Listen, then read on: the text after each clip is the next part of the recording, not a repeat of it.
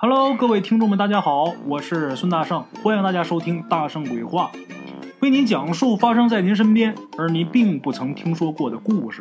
每天晚上，《大圣鬼话》与您不见不散。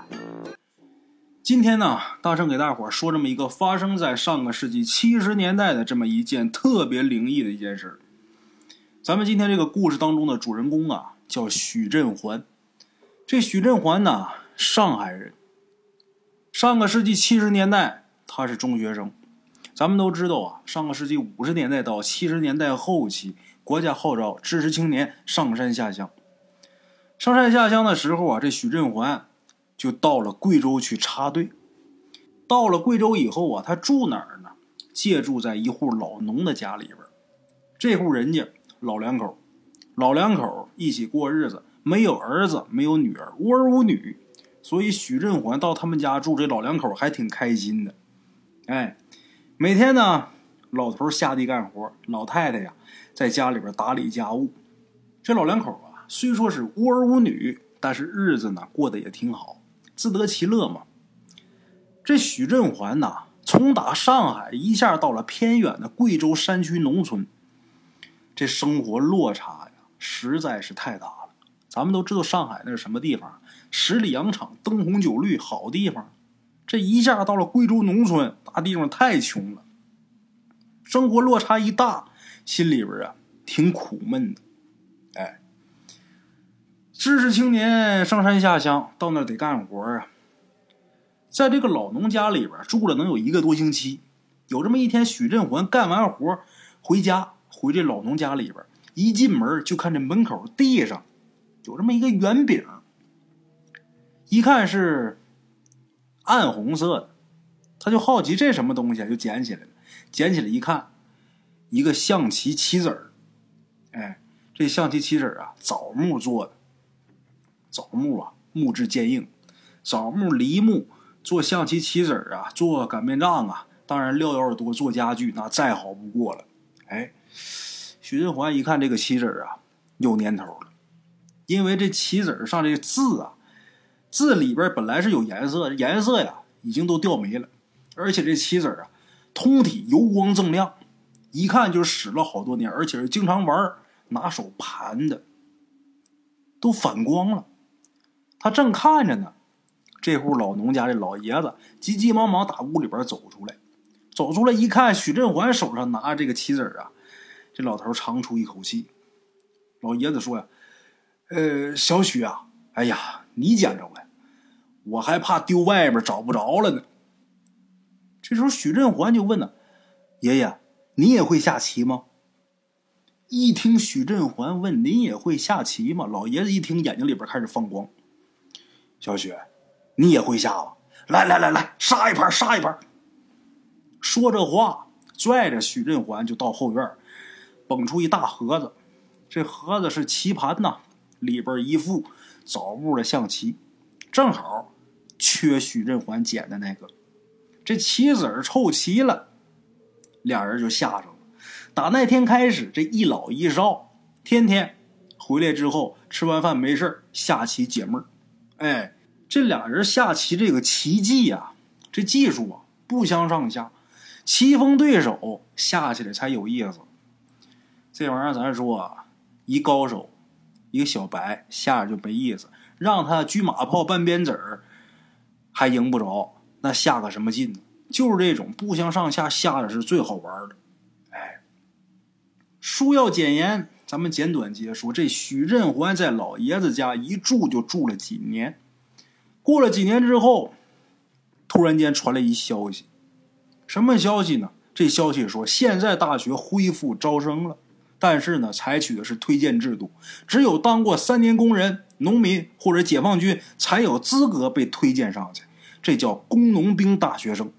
哎，这样的做法呀，那肯定是有门路的就优先呗。许振环呢，他自己的父母都是普通的工人，他自己心想啊，这种好事轮不着自己，因为这个这心动了，但是马上就又死了。可是万万没想到，一纸通知下来了，让他去公社去报道去，告诉他这一批工农兵大学生轮着他了。他后来才知道，为什么能轮到他。原来这公社里边啊，只轮到了一个名额。轮到了一个名额呢，有两个家里边有后台的人呐，争着让自己家孩子去上。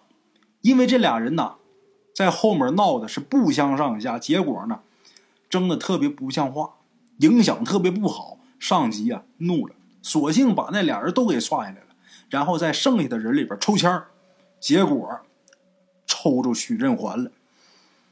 万幸啊，运气太好了。许振环一听着这个消息啊，哎呀，欣喜若狂啊！跟老爷子说了之后，老爷子也高兴啊。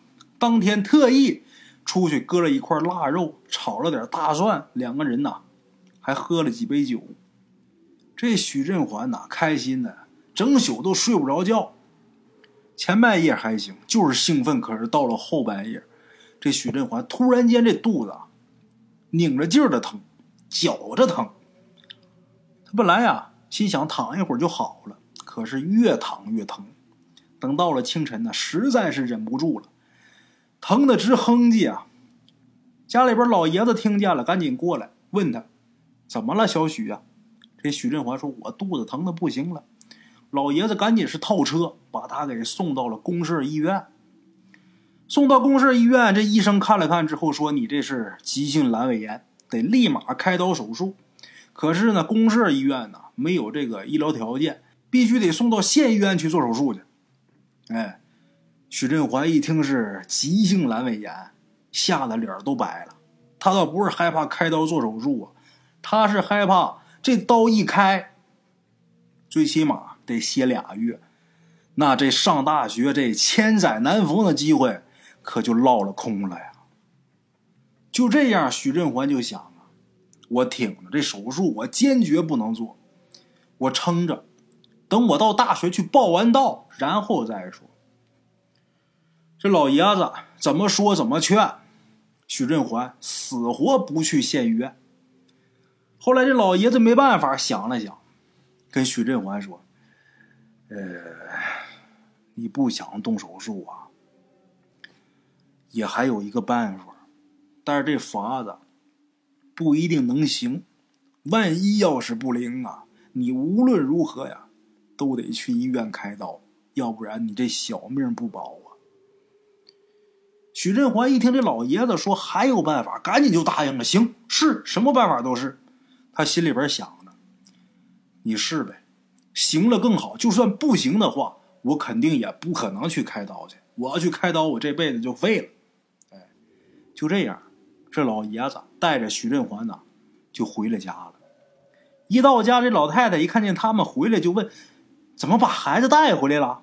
这老爷子说：“呀，这小许啊，一听说要开刀，这一开刀上大学的机会不就没了吗？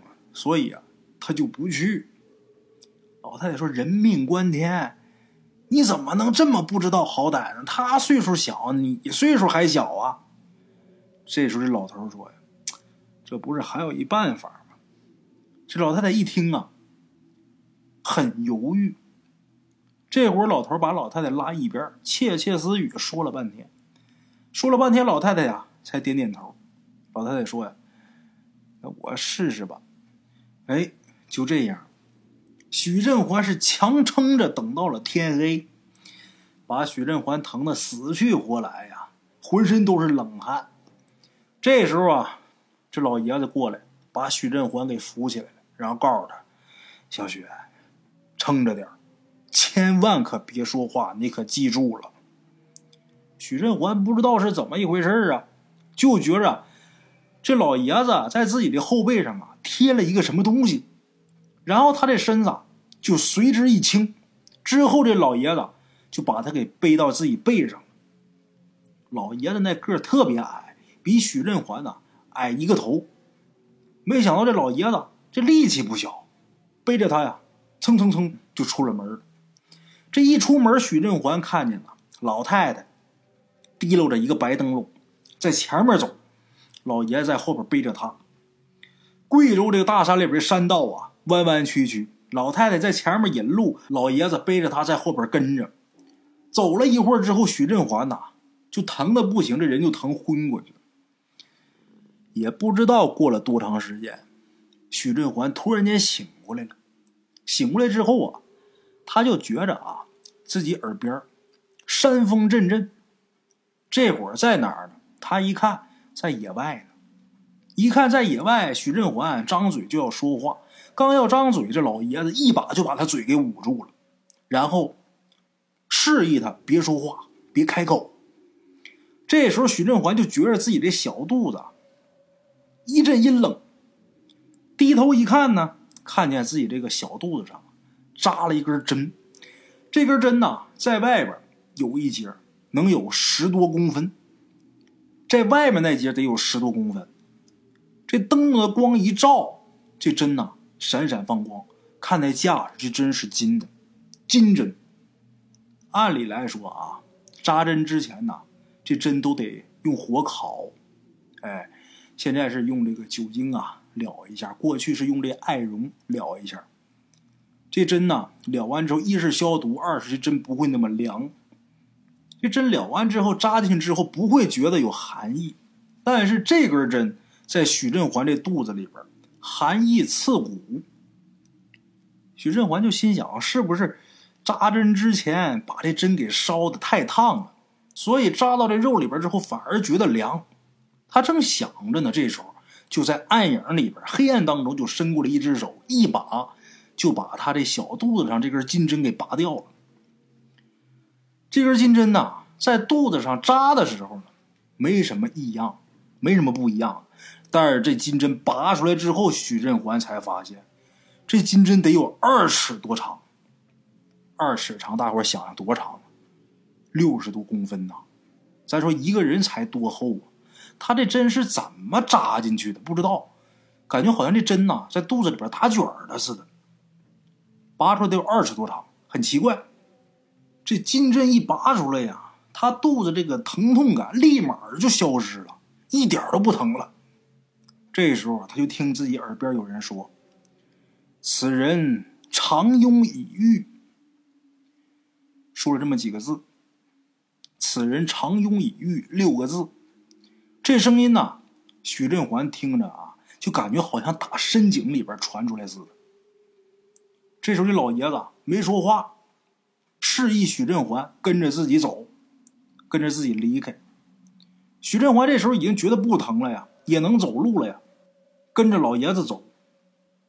走了几步之后啊，他好奇呀，特别好奇，他就扭头回身看了一眼。回身一看，他就看见自己身后啊，影影绰绰有个人呐坐着。这人身上啊穿着一件长衫，另外还有不少人，每个人手里边都提着一个白灯笼。可是刚才明明这么多人，一点声音都没有。这会儿离得也不远，也听不见声。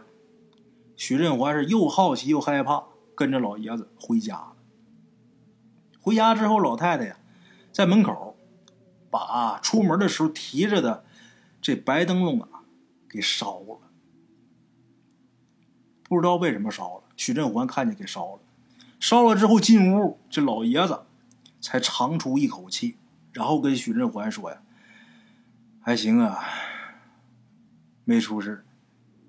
小许呀，你现在能说话了。”许振环这会儿再也忍不住了，就问：“爷爷，刚才你们带我去什么地方呢？给我扎针那是什么人呢？”这时候，这老爷子说了：“他呀，他是地市最出名的郎中，好在他能治你这病啊，要不然呢，你这病啊就耽误了。”许振环再问老人其他的信息，这老爷子就什么都不说了，还交代许振环这事儿啊，跟谁都别说。哎，后来呢，这许振环呐上了大学。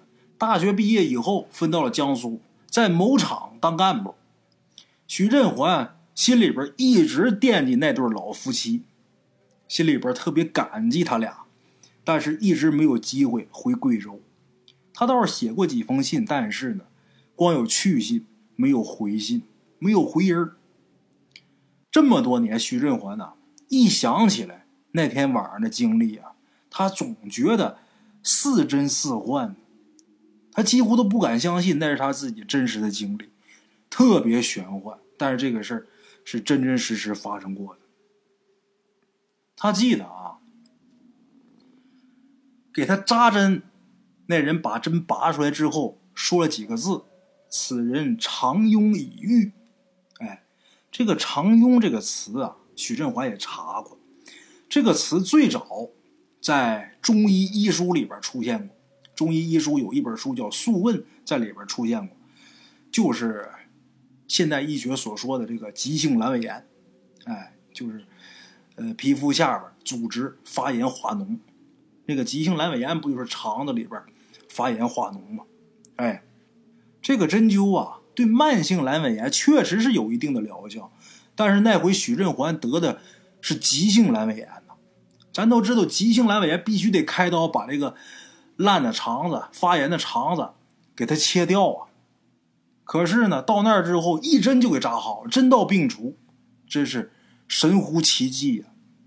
哎，他之后问过老爷子，那个地方是什么地方？给他扎针那个人是谁？老爷子说呀，他是地市最有名的郎中。这个地市，许振环也查过，地市之名啊。